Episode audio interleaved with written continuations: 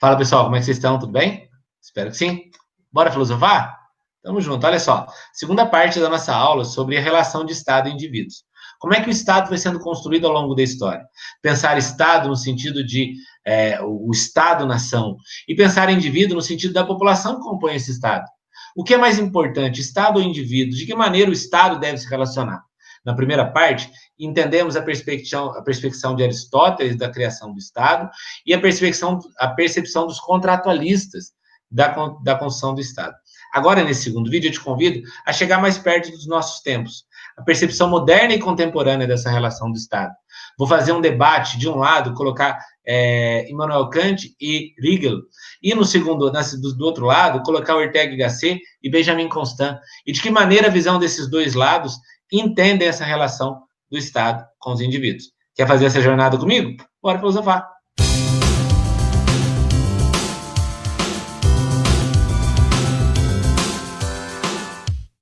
Então, gente, ó, só para a gente entender, é, quando eu coloco em dois lados, é, de um lado nós vamos entender um Estado grande, importante para a organização da sociedade.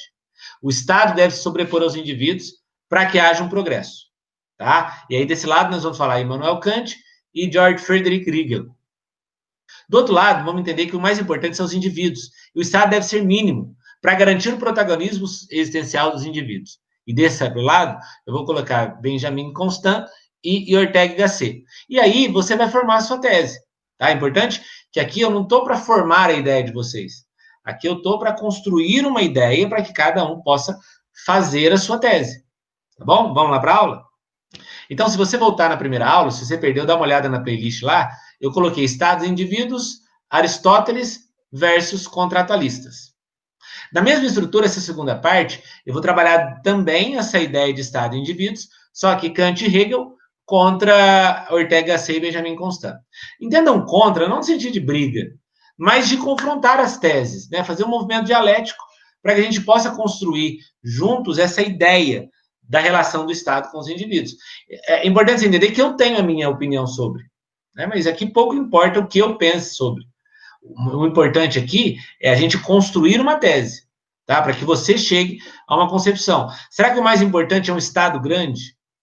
conduzindo as relações e sendo mediador das relações dos homens?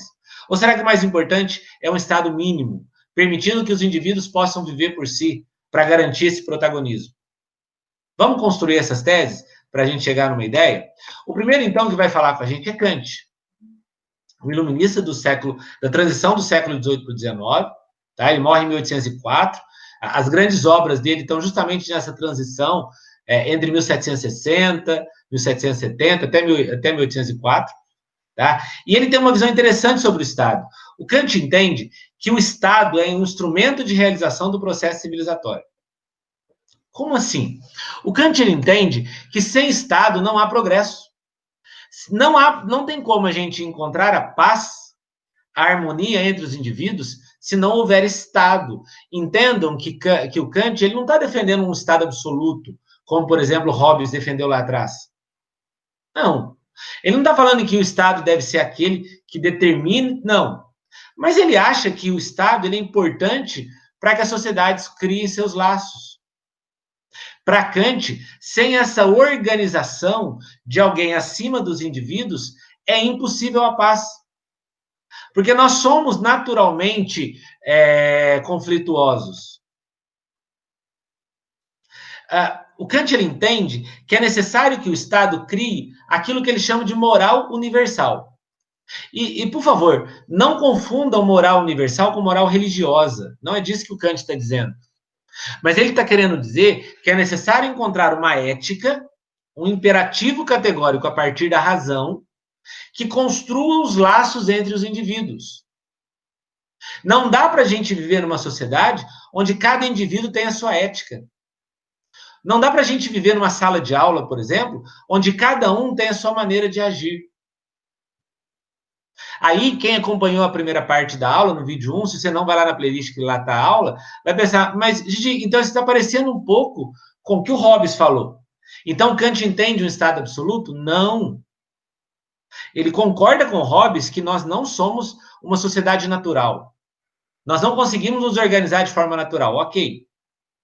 Mas ele não concorda que deve haver um poder absoluto. Não. Deve haver sim uma moral universal.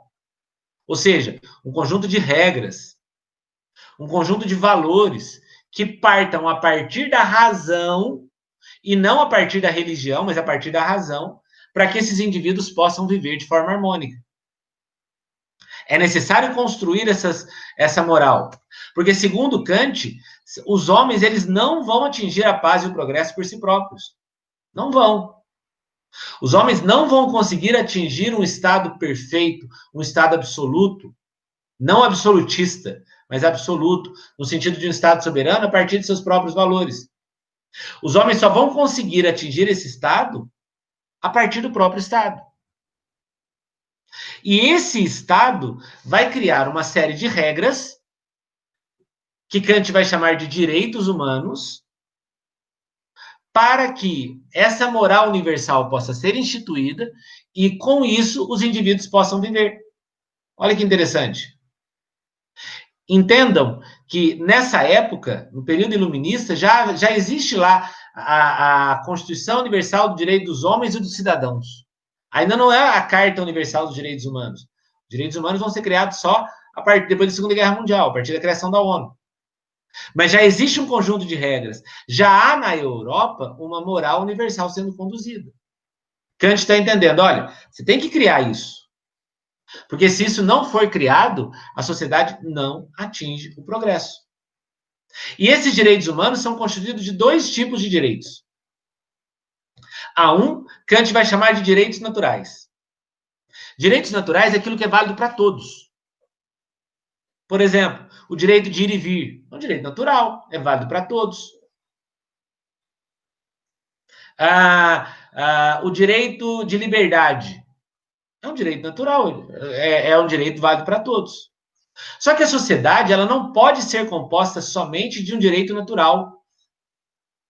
É necessário que o Estado apareça e crie aquilo que Kant chama de direito positivo, que são as leis escritas aquelas que determinam aquilo que pode ou não pode ser feito. Por exemplo, o direito de ir e vir é um direito natural. Só que esse direito de ir e vir ele está limitado àquilo que está escrito na lei. Eu não posso entrar e sair de qualquer lugar a hora que eu quiser. Então existe um direito positivo. O direito positivo é o direito que é criado pelo Estado. Para quê? Para que haja paz. O direito positivo é o ápice dessa moral universal. E qual é a função do Estado? Transformar os direitos naturais em direitos positivos. De que maneira? A partir de reformas na estrutura do próprio Estado. Agora vai aparecer as setinhas que eu estava procurando. Então, o Estado, ao, ao, ao construir essa moral universal, ele vai transformar as bases das relações dos indivíduos para que o direito positivo, de alguma maneira, se sobreponha ao direito natural. Vamos pensar nessa realidade que nós estamos vivendo hoje, que é a pandemia. Existe um direito natural, que é o direito de liberdade, de ir e vir. Mas há uma lei escrita, há um direito positivo, que determina, a partir do Estado, as limitações desse ir e vir. Então, o que, que o Kant está fazendo? Ele está remodelando aquilo que o Hobbes falou 200 anos antes. Porque o grande erro do Hobbes para Kant é entender que o Estado deve ser absoluto, a partir de um poder absoluto do rei. Não. Esse Estado ele deve ser universal, ele deve criar uma moral universal, mas preservando também os direitos naturais. Então, Kant defende o Estado como instrumento de progresso e paz. Um outro cara que trabalha na mesma linha do Kant é Hegel. George Friedrich Hegel, século XIX. E o Hegel ele entende que uh, o homem é um ser social. Nós nascemos para viver em sociedade. Isso já estava presente na aula do Aristóteles.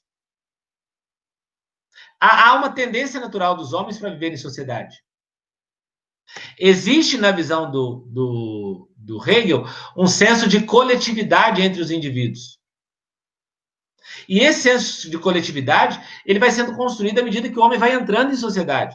Pensem numa criança que acabou de entrar na escola. Até antes do primeiro dia de aula, ela não tinha esse senso de coletividade no ambiente escolar.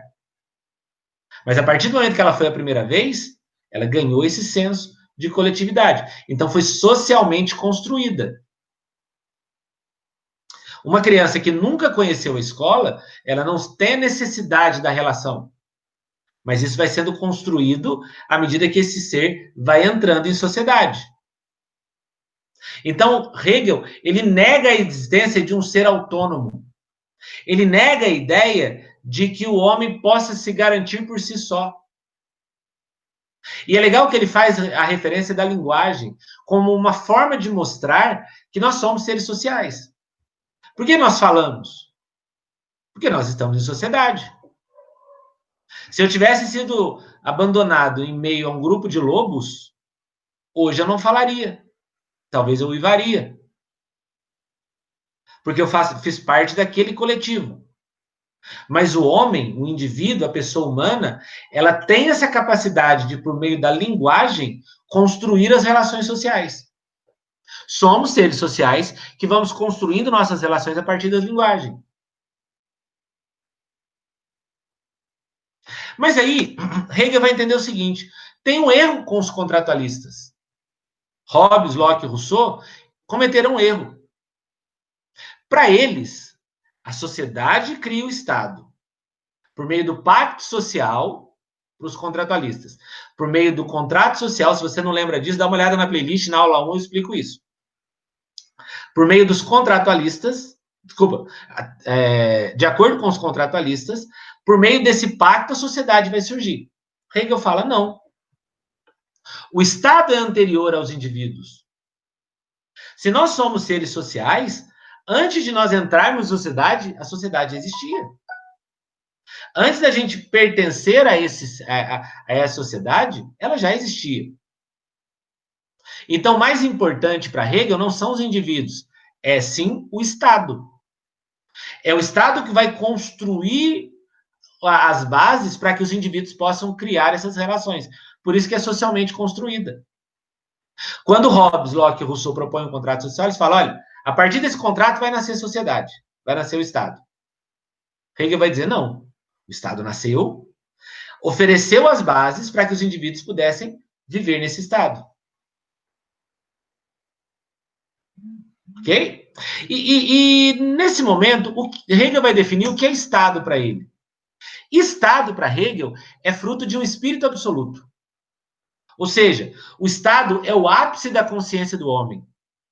Não há nada acima do Estado. O Estado é quase que concreto na visão hegeliana. O Estado é a realização máxima da sociedade.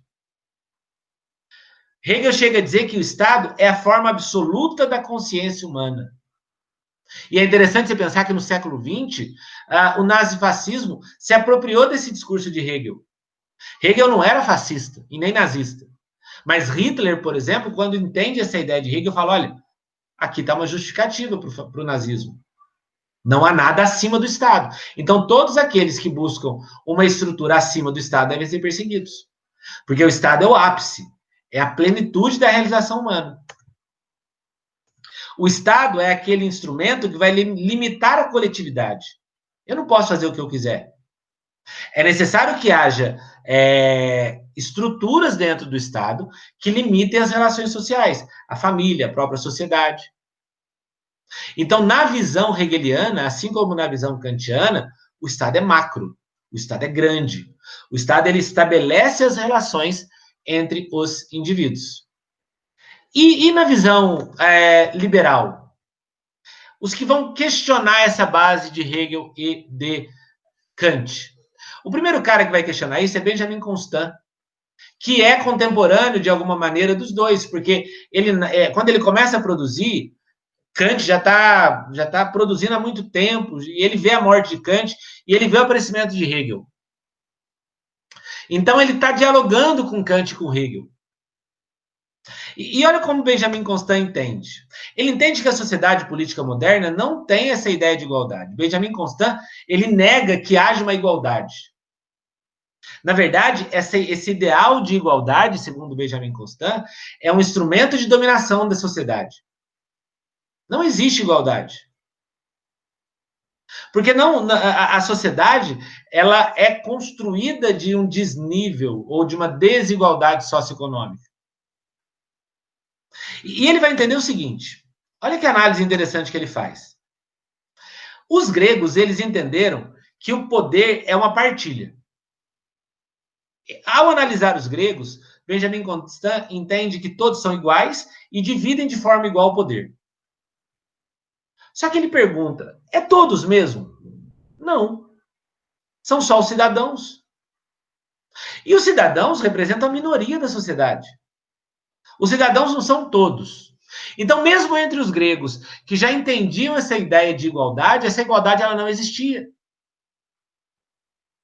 Porque o poder não era partilhado entre todos os indivíduos, era partilhado entre todos os cidadãos. Então, desde o surgimento da sociedade, nós já não temos igualdade. E ao olhar a sociedade moderna, ele vai entender que os indivíduos só serão livres se o poder do Estado não, não definir a sua realidade individual. Para Benjamin Constant, a individualidade ela triunfa à medida que a autoridade do Estado é enfraquecida. Ou seja, nós vamos nos aproximar de uma igualdade quando cada um puder viver sua realidade sem o Estado determinar aquilo que nós podemos ou não fazer. Pensem, por exemplo, no ideal de igualdade de um Estado. Pensem no rico e no pobre. Pensem no rico e no pobre. E o Estado que busca a igualdade entre ricos e pobres. O Estado, ele vai criar meios do pobre prosperar e chegar no mesmo, do, no mesmo nível do rico? Não. O Estado não vai fazer isso. O Estado, ao olhar o rico e o pobre, vai pensar: olha, eu preciso dar uma, criar uma forma desse pobre crescer, crescer, crescer e chegar no mesmo nível do rico. Não. O que, que o Estado faz? Ele, ao invés de promover o crescimento do pobre, ele promove uma dificuldade do rico. Ele não quer nivelar a igualdade a partir do alto. Ele quer puxar para baixo essa igualdade. Então, ele cria imposto, ele cria meios de, de regular, a, a, de tarifar as riquezas, ele cria meios de que aquele que seja rico seja menos rico.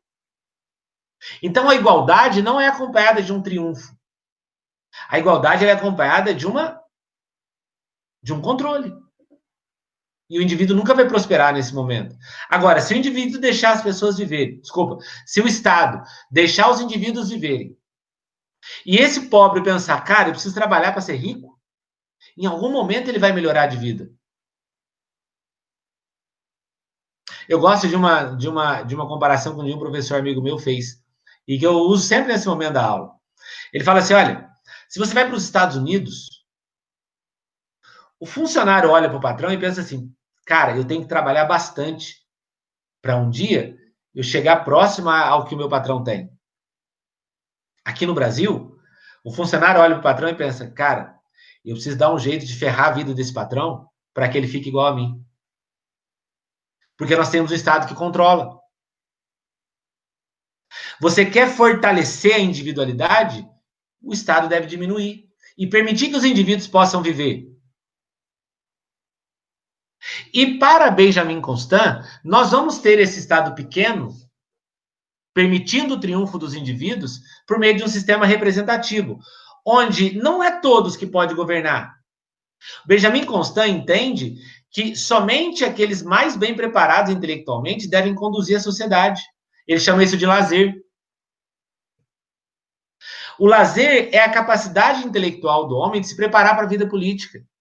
Então, à medida que os mais bem preparados intelectualmente assumirem os espaços políticos, que vai acontecer com a sociedade? A sociedade ela vai se tornar uma sociedade racional, onde o Estado desaparece para que o indivíduo triunfe. Então, ele vai totalmente contra aquilo que Kant e Hegel defenderam. E para terminar a aula, um outro cara que vai diretamente contra Kant e Hegel é Ortega y Gasset um espanhol aqui do século XX. E ele entende que essa ideia de estatização da vida cria uma, uma dependência dos indivíduos em relação ao Estado. O que, que ele está pensando? Ele está pensando o seguinte: quanto maior o Estado é, mais dependente desse Estado o indivíduo se torna. Logo, ter um Estado grande é um grande perigo. Porque o indivíduo ele começa a enxergar o Estado como provedor de suas necessidades. O Estado ele não é aquela ferramenta de organização social. Não. O Estado grande, ele se torna aquele que vai prover aquilo que eu preciso. Peguem, por exemplo, o Bolsa Família. Há um tempo atrás surgiu um boato que o, que o governo ia cortar o Bolsa Família. Os dependentes do programa assistencial ficaram loucos e foram correndo para a Caixa Econômica para sacar o dinheiro que estava lá. Pouco importa quem está no governo. O que importa é ele manter aquela necessidade que eu tenho do programa assistencial. Eu, particularmente, me preocupo muito com um governo que, uh, que cria a ideia na cabeça da pessoa que a única herança que o pai vai deixar para o seu filho é o cartão do Bolsa Família. Deve ser um programa, sim, assistencial importante, mas ele deve criar meios do indivíduo sair desse programa em algum momento. Porque senão vai gerando uma dependência tão grande do indivíduo pelo Estado que você acaba elegendo pessoas que garantam esse benefício ao invés de eleger pessoas capacitadas. Uh, o Ortega y Gasset, ele vai entender que essa dependência do Estado gera no indivíduo essa realização de felicidade. O que é um Estado bom? É aquele que garante aquilo que eu preciso. O grande problema desse Estado é que faz com que o indivíduo ele não viva uma espontaneidade social. Não. Eu não reflito em quem eu vou votar. Eu voto naquele que garante aquela necessidade de prover o que eu preciso. E isso é um grande perigo, porque isso, na visão do Ortega Gasset, formam as massas. Aquilo que na sociologia nós chamamos de massa de manobra.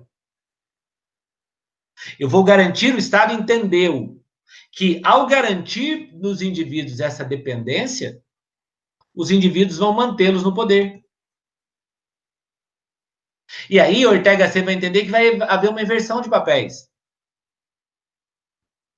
Porque não é o Estado que existe para os homens. São os homens que, ao viver, constituem o Estado. E aí, ao inverter os papéis, a massa passa a viver para o Estado.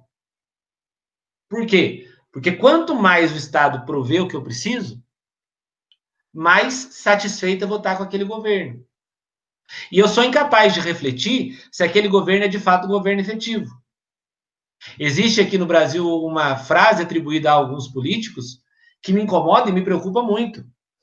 Quando, em época de eleição, fulano diz assim, o eleitor diz assim, fulano rouba, mas faz. Fulano roubou tudo, mas eu tenho comida na mesa, graças a ele. Mas espera aí, e a racionalização do governo? E, e a, a busca por um governo que nos leve a uma estrutura? Acabou. Porque o Estado entendeu o mecanismo de controle sobre os indivíduos. Então é necessário que esse Estado perca sua importância para que esses indivíduos possam prosperar.